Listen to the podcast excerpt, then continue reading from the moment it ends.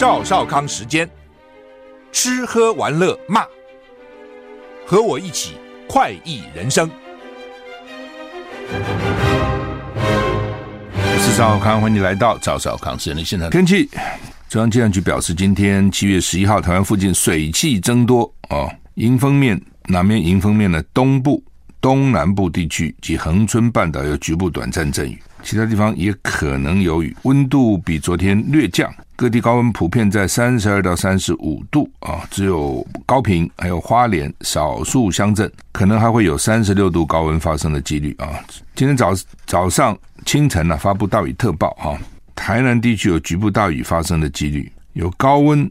高雄市屏东县是橙色灯号，有连续出现三十六度高温的几率。花莲县是黄色灯号，温度可以高达三十六度。吴德荣教授在他的专栏说呢，明天到下礼拜一，就礼拜三到下礼拜一，盛行东南风，水气多，高温逐日微降，各地还是偏热，紫外线强，要注意防晒防中暑。礼拜四到下礼拜一，东半部及恒春半岛偶尔会有局部阵雨。菲律宾、台湾东方海面到南海呢，这个热带扰动会转变为大的季风低压环流，所以有两个扰动活动的迹象，要持续观察啊。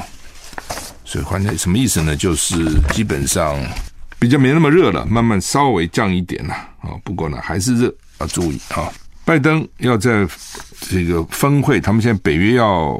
举举办峰会见泽伦斯基，因为拜登才泼乌克兰加入北约的冷水，所以现在打仗不要想了，战争结束再说吧。哦，泽伦斯基就一直说啊，让我们加入北约，让我们加入北约，承诺一下，承诺一下嘛。拜登就不承诺，所以现在不行啊。当然，除了拜登反对，德国也反对了哈。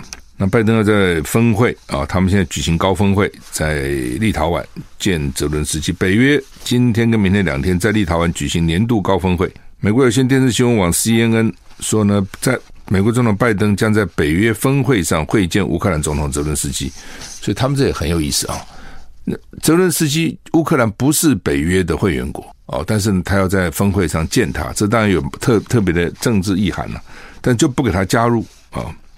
俄乌战争持续进行，美国总统拜登日前对于乌克兰加入北约的前景泼冷水，说乌克兰还需要改革才能加入北约。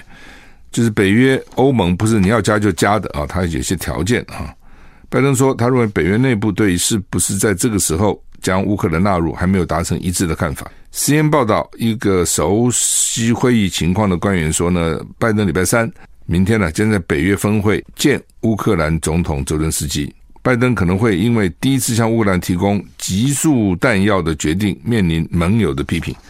就美国要给乌克兰集束啊，cluster 这个集束弹药啊，就是大弹里面装小弹啊。那很多国家是反对的哈，英国都反对哈。CNN 报道，北约峰会是象征团结，泽伦斯基是不是出席一直受到质疑。俄乌战争是北约领导人的首要关注议程，也要讨论饱受战争蹂躏的乌克兰加入北约的未来道路，这引发北约领导人的意见分歧。泽伦斯基受访时说，表明北约不害怕俄罗斯是重要讯息。乌克兰在不加入北约的情况下，应该得到明确的安全保障。只有在这些条件，会议才有意义，否则只是另外一种政治而已。哈，就是你就算不让我加入，你也要保证我的安全。哎呀，现在打成这样子了哈，那怎么保证呢？就是给你武器一直给嘛，那就是你要一直保证，一直要打到给到结束啊，不能在中间跑了。土耳其支持瑞典加入北约啊。那本来不是反对吗？合作反恐，促进双边贸易。北约秘书长史托彭滕史托滕伯格今天表示，土耳其总统埃尔段已经同意支持瑞典加入北约。这是北约峰会召开前的重大进展，因为埃尔段原来一直反对了哈，跑到我们大使馆前面就烧可兰经啊，然后掩护这个躲藏哦这个的一些恐怖分子在瑞典哈。北约秘书长史托。滕伯格在立陶宛首都维尔纽斯跟土耳其总统埃尔段以及瑞典总理克里斯特森会谈。他表示，埃尔段已经同意把瑞典加入北约的申请案提交土耳其国会，并且确保获得批准。克里斯特森表示高兴，这对瑞典来说是美好的一天。美国总统拜登表示欢迎埃尔段承诺迅速同意瑞典的会员资格。哈，就同意了啊。那但是国会要通过，放心，国会我能控制啊，就这个意思啊。施恩说，这项宣布代表埃尔段的惊人转变啊，他这些人是说变就变哈。本周稍早他还说，瑞典只有在土耳其被欧盟接纳之后，才能加入北约。今天报纸也这样登啊。今天报纸我早上看就是说，埃尔段说土耳其要接纳瑞典呢，除非你让我土耳其也加入欧盟。土耳其是北约的国家，土耳其一直想加入欧盟，一直不不被加入欧盟。哦，我很多年前到土耳其，当地人就很气。哦，他们因为土耳其横跨欧亚嘛，但在欧洲部分比较少了啊，在亚洲部分比较多。可是土耳其看起来其实很像欧洲国家。不太像亚洲国家，哦，这个环境非常干净啊，然后呢，整个的就跟欧洲很像啊。那但是呢，欧盟就不接纳他啊，他们自己认为是因为他们是伊斯兰国家，信回教，所以欧洲这些基督教国家就歧视他们。那所以本来土土耳其讲的是说呢，今天报纸还登说欧盟接纳我们，我们就让土耳其进进进北约，怎么现在都都不不扯了呢？哦。先前好几个月，土耳其都阻止瑞典申请加入北约啊，指责瑞典藏匿库德族的武装分子。但是根据今天双三方会谈的声明，土耳其跟瑞典将在反恐协调方面密切合作，促进双方双边贸易关系。就这样，这不很简单吗？反恐大家来合作，大家双边贸易增加，这比如讲跟没讲没什么太大差别嘛。先报道。土耳其放弃反对，代表往前迈进一大步，但不意味着瑞典将立刻成为北约的新成员。匈牙利也还没有批准瑞典加入北约。不过，史托滕伯格周一曾经说，匈牙利已经明确表态，不会是最后一个同意瑞典加入的国家。至于瑞典何时可以加入，要由土耳其来宣布。哦，嘿，就土耳其反对，匈牙利也反对。匈牙利当时觉得土耳其反对很强烈。所以我不会是最后一个这个让让他进去的哈。那意思意思就是说呢，土耳其一定最后，我一定比土耳其先。但人家土耳其现在已经宣布了，那那匈牙利要怎样啊？美国体操队狼医服刑啊，在佛罗里达监狱被刺十刀送医。曾经担任美国国家体操队队医的纳莎，因为性侵害多名年轻女性被判入狱服刑，但在佛罗里达监狱被刺十刀。说目前情况稳定。现年五十九岁的纳莎曾经担任美国体操联盟跟密西根州立大学运动医学医生。他曾性侵害多名年轻女性，丑闻爆发以后震惊美国体坛。美国体操协会跟密西根州立大学多达上百名妇女跟女生指控纳莎对他们性虐待。纳莎承认多项性侵指控，目前正在狱中服刑。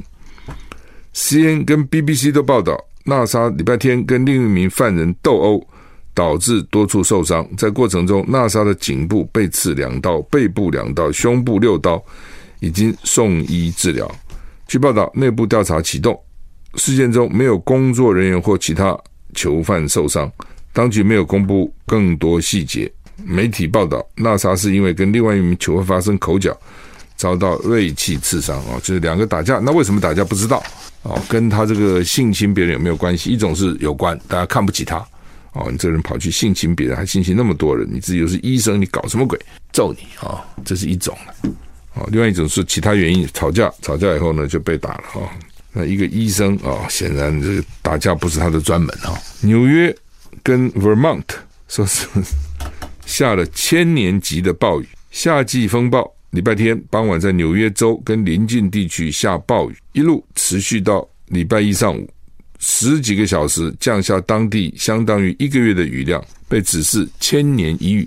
现在任何事情都是千年一遇，百年都不稀奇了。好，任何都是哦，从来没过哦，很久没过哦，历史上最最强烈的啊，至少造成一人死亡，好几十人受困。当局警告佛蒙特州 （Vermont） 啊地区将遭遇。灾难性洪水，洪流泛滥将使情况更加恶化，说会延续到十一号的上午。哈，综合外电报道，纽约州大部分地区跟文文蒙特南部九号降下暴雨，纽约东南部河谷地区部分街道被洪水淹没，其中奥兰治郡 （Orange County） 啊，奇怪的，加州不是有个 Orange County 吗？然后纽约有个 Orange County 哈。刚讲纽约州跟佛蒙特州呢遇到 千年级的暴雨哈。那 Orange County 他们叫做奥兰治郡跟这个安大略郡啊，Ontario County 啊，Ontario County 已经严重被州长宣布进入紧急状态。那说是很多年来都没有看到这么。大的灾难哈！纽约纽约州境内有个三十多岁女性死亡。西点军校在那边啊，西点军校九号下午在六个小时内降下超过一百九十毫米的雨量啊，七点五英寸，英寸是二点五十公分嘛啊。那降下这么多的这个，等于是降了十九公分的雨量啊。CNN 说呢，这样程度的降雨相当于千年一遇哈。西点军校都遭受到雨灾哈。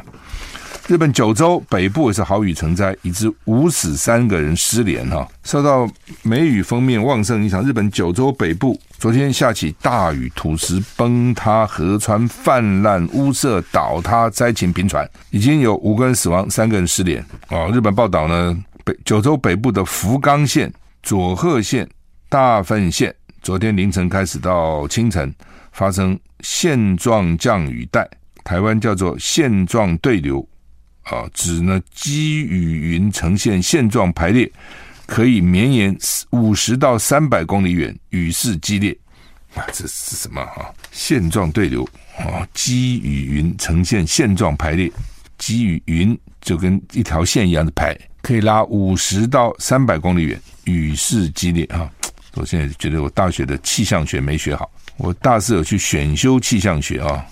没有很认真的上，九流米市一小时降雨量九十一点五毫米，天田町二十四小时降雨量四百二十三毫米，都创下当地观测史上最高纪录。我就跟你讲，现在一再的都是破纪录、破纪录、破纪录哈！大雨造成土石崩塌，福冈县、佐贺县、大分县五人死亡，三人下落不明。今天梅雨锋面滞留，北海道上空有寒气流入，全日本。有很多地方可能下大雨，会有强风，也可能出现打雷、下冰雹等情况啊。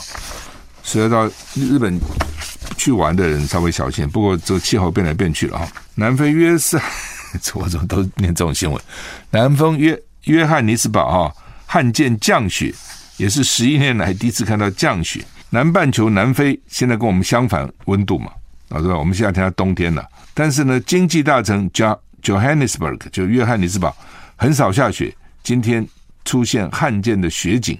居民约翰尼斯堡居民今天起床的时候呢，发现屋顶上跟花园都覆盖一层薄薄的雪哦。幼稚园孩子呢，有的从来没有见过雪，因为十年来第一次，十一年来第一次下雪，还用舌头去舔雪花。约翰尼斯堡海拔超过一千七百公尺哦，虽然呃现在是冬天，但呢通常不太下雪哦。一九九六年下，一九九六年下过雪，之后好像没什么特别的雪啊，这次又又下了，整个世界就气候变来变去，变来变去哈。影音平台 TikTok 流传一种叫做跳船挑战，很多人拍下自己从急驶就开得很快的游艇跳船，要吸引他人目光，真无聊哎哦。有的人就避之唯恐不及，不想人家看他；有的人就很希望人家注意他。那 TikTok 就我比如说我从游艇上跳拍下来，你们来看。那美国救援人员提出警告，近半年来，光是在阿拉巴马州就四个人死于这种无谓的挑战，光在一个州就有四个人，其他州还不算啊。它这个叫 boat jumping 啊，boat 船嘛，jump 跳加 n g boat jumping 跳船挑战，搭游艇出游，从游艇船尾跳入水里啊，游艇是很高速在行进的，跳水就危险了。有些挑战者故意摆出后空翻等花式动作。想让影片拍得更精彩，跳的时候还要翻滚，前翻滚后翻滚啊，前翻滚还简单一点，要后翻滚啊。危险的是呢，水面看似平静无波，但从急驶的船只跳下去，就如撞上水泥一样坚硬。救援的四起案例都是颈骨断裂，几乎立刻死亡。如果一定要跳水，从船只的侧面跳水，比从船尾跳安全，也要避免头下脚上的俯冲。脚步先入水可以减少伤害。唉，大家不要看那个水哦，夫天下莫柔于水，而莫之能御。老子讲过了，水看起来很柔温柔的，其实抵挡不了，真的大水的很可怕。它是指这个，但是会游泳都知道，你跳水哦，跳不好，那个水很硬的，不像你想象这么好，好像很柔软的，不是的哦。刚讲哈，跳船，跳船很危险的，速度非常快，你这样跳下去啊，那个水面非常的坚硬啊，所以他们这死死的四个人都是脖子断了，颈骨断裂啊，立刻死亡。好，所以他鼓励你啊，也不是鼓励你呢，是劝告你不要跳啊。那如果一定要跳呢，从船的侧面跳，比船尾跳安全，这是一个哈。那另外就是脚先下去。哦，你看不会游泳的人，我们小时候跳水都是脚先下去，脚一下就脚嘛，脚骨头比较硬嘛，你那个颈骨多脆弱，所以你脚先吐，而且你脚比头小嘛，脚的面积比头小，所以你进进水的时候呢，就是它唰就刺进去。啊，你那个头跳哦很危险，你有的人头。有的人不敢投跳，整个身子平的这样跳到水里面去，啪一打哦，身子好痛哦。所以水要把它想成，不要以为说它是水哦，它可以非常的坚硬哈，跟水泥一样坚硬。如果速度快的话哈。好，那么英美宁十月举行高阶会谈，要推进大西洋宣言。英国首相府发言人表示呢，首相苏纳克今天跟美国总统拜登会面，双方达成共识。会推进六月签署的大西洋宣言，它叫做 Atlantic Declaration 啊。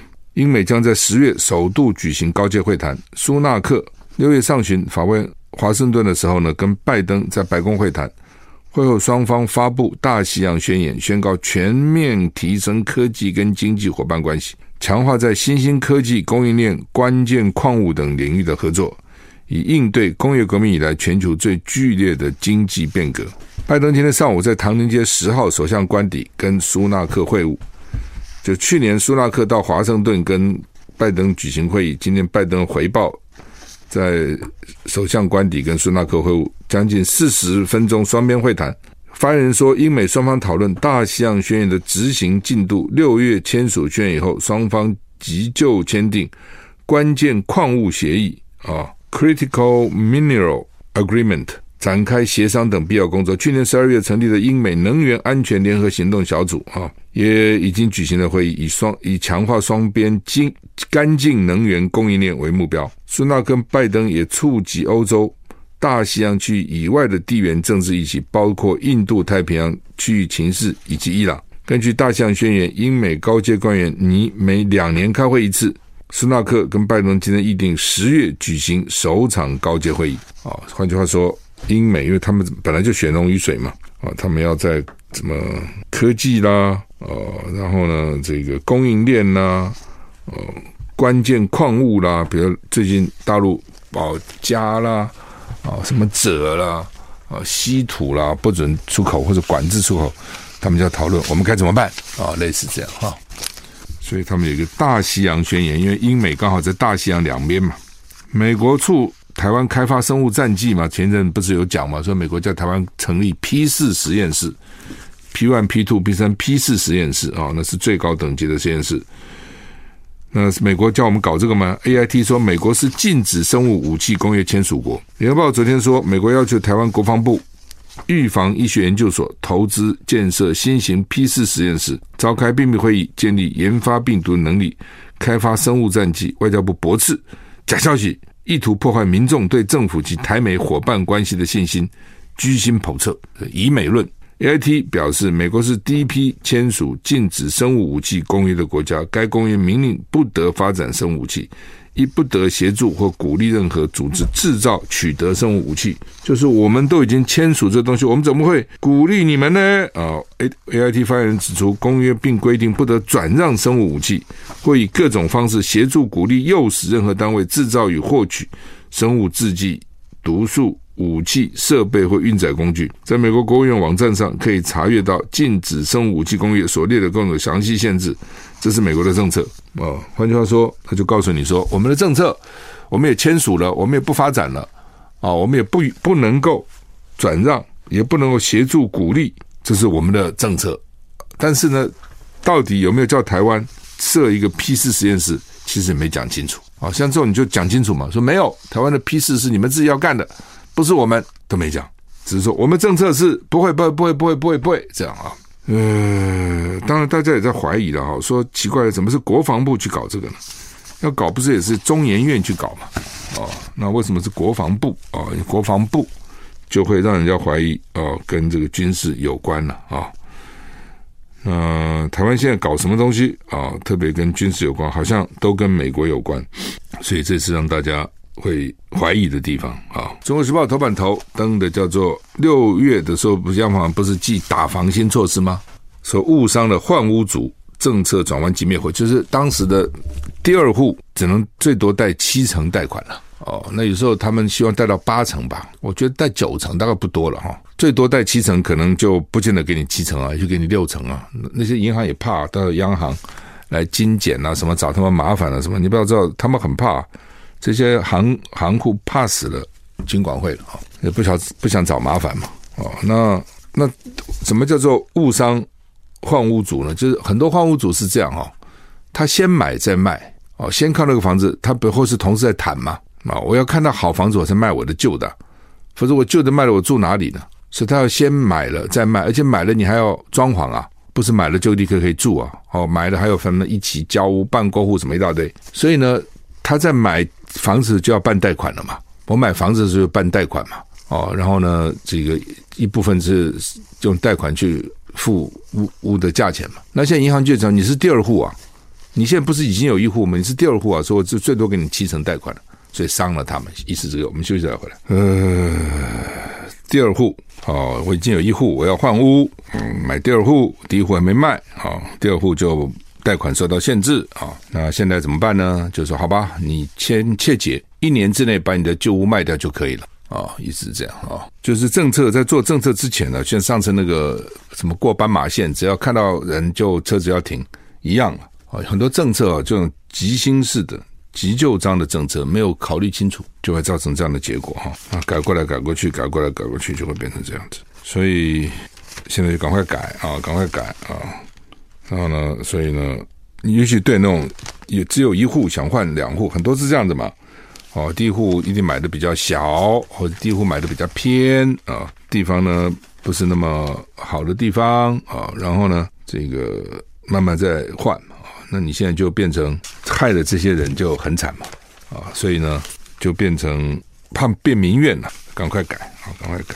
好，那么是中国时报头版头了啊，另外也中国时报有个登说那个鼻喷剂缺药，最近缺很多种药诶，很多药都没有了。哦，就是说有的药，我就问他说啊，这去从去年开始就没有了。等鼻喷剂是这种过敏的时候，那个有时候要喷那个鼻喷剂，让鼻子通嘛。那说他主要是讲英国那个葛兰素吧出品的，叫做艾敏仕啊，艾敏仕 Avamys 啊，英文叫 Avamys 缺药啊。基层诊所之前是换，或是药房在那边换。你有没有啊？我有，你没有那个药啊？我没有这个药啊？我们彼此换一下啊！现在大家搞半天也没什么得换，那个没药了啊！那没药呢？学名药也没有，真奇怪啊！有些专利到期可以有学名药也没有，咱们就觉得为什么不搞什么？那一种当然是说，也许你的药价是砍得太厉害，人家不来；另外一种就是你本身呢，这个也没管理好哈，缺药真的麻烦，很多人就习惯用某种药，你就没有。联合报头版头登的是南京区那个天坑哈。最近全台湾各地大大小小天坑不断，哎，突然我破个洞，突然破个洞，为什么呢？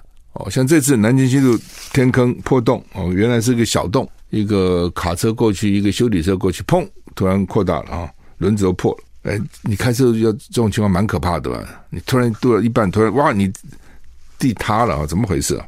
那他们开始就把什么台电啊，什么自来水公司都找来。中华电信有没有？因为我们地下管线很多嘛，他们检查一下说没问题，就回填了。回填回来，第二天啪更大，换句话什么？这是有问题，没找到问题哦。说李四川有在怀疑是不是污水线，因为它这个地底下分成不同的层，有的是比较浅层，比较深层。污水线说排的比较深，他们最怕是说自来管线、自来水的管线，自来水的管线因为很多都很老旧了。哦，老旧以后呢，本来很多地方在漏水。那它这个地方呢，因为靠近河了，靠近淡水河，所以呢，潮汐一下上升，一下降，管线受的压力就很大哦。然后呢，管线就破了，管线破了呢，以后呢，管线的水就漏出来了，水就把那个土壤呢，把沙就给冲走，所以就空了嘛，就这么简单。你像我们通常那个管线铺了以后，基本上还是要把那个地要夯实嘛，对不对？要想办法把它压压实。那它那个下面就把那个水这样，水就把那个沙这样慢慢慢弄走了，就地底是空的。所以你到了一个地步以后，你上面力量一大，它就会就会形成一个坑洞啊。那就是说，这种情况一你可以想的一定很多了，是是管线地下管线无处不在啊，对不对？哦，你说地这个自来水管、污水管，你几乎也是无处不在啊。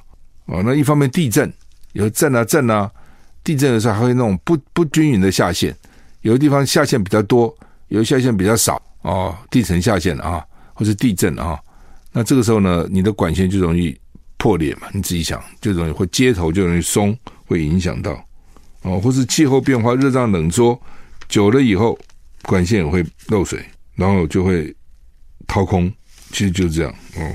那另外有些地质更糟，是沙质地层。如果粘粘土还好，沙土本来就容易把它带走的，所以看起来是这样子啊。呃，他们要抢抢修啦，抢修。你你知道，你找到漏的地方就可以抢，觉得人的血血血管破了，那个地方赶快去修补嘛。水管破了，去那个地方修补。但是问题就是说，因为它就在地下，你平常你很难检查哦。他们现在怀疑这种地方，比如说它很早就漏了，或是说地质钻探。我们很多工程要先做地质钻探，盖房子要交地质钻探报告，钻探挖破了他不讲，讲了多麻烦呐、对不对？他不他不讲，你也不知道他在地底下你怎么看得到呢？他慢慢给你漏，慢慢漏，慢慢漏，然后就慢慢掏空、掏空、掏空，泥沙慢慢带走、带走、带走。终有一天受不了了，啪！哦，所以现在说要几天时间，但是这这，因为这个地方会有，其他地方就会有了。因为很多时候管线大家也到了时间了，很多都四五十年了哦，这个管线五六十年的管线，所以呢，这些事情慢慢也蛮可怕的哦，真的蛮可怕。你走路我开车搞一半，突然你前面，比如说你地下的管线塌了是怎样啊？联合报头版的下面是登这个大陆笼罩通缩阴影啊、哦，这东西还真。美国是通膨啊、哦，美国就要打击通膨，为什么一直涨利率？涨利率就是呢，升利率就是要抑制通膨啊、但是好像有好一点了啊、哦，但是美国的就业率还是很高啊，还到处找不到人呐、哦，那服务业啊、哦、也抢人。我常常听很多从美国回来的人抱怨说，小费好贵啊！啊，小费啊，美国吃东西东西本来就贵了，还要付小费哦。小费呢，很多都搞到十八趴，甚至二十趴、二十多趴起跳哦。甚至有的时候在你要签账的时候，就已经给你写好了十八趴啊，多少钱？十八趴。美国的小费都是给那个服务生嘛，直接给。我们我们其实也加了百分之十的服务费，但是呢，到底有没有给服务生？谁也不知道，哦，所以变成说有的时候呢，你还另外得给。假如你用房间啊，我我的习惯是说你在外面吃大厅，我就不会给小费了。但如果你是用小房间，就有人专门给你服务的，哦，我会再再加小费。那因为你不知道你那个十趴他在拿到没有嘛？大陆却是相反通缩哦，因为内需疲弱。六月的 CPI 物价指数成长率，他写一个零。我一直在看是零点几啊，零点几啊，没有零点几，就是零点零，就是零。六月的 CPI 是零，二十八个月新低哦。所以为什么台湾以前出口连十黑呢？台湾其实也不好啊。哦，为什么？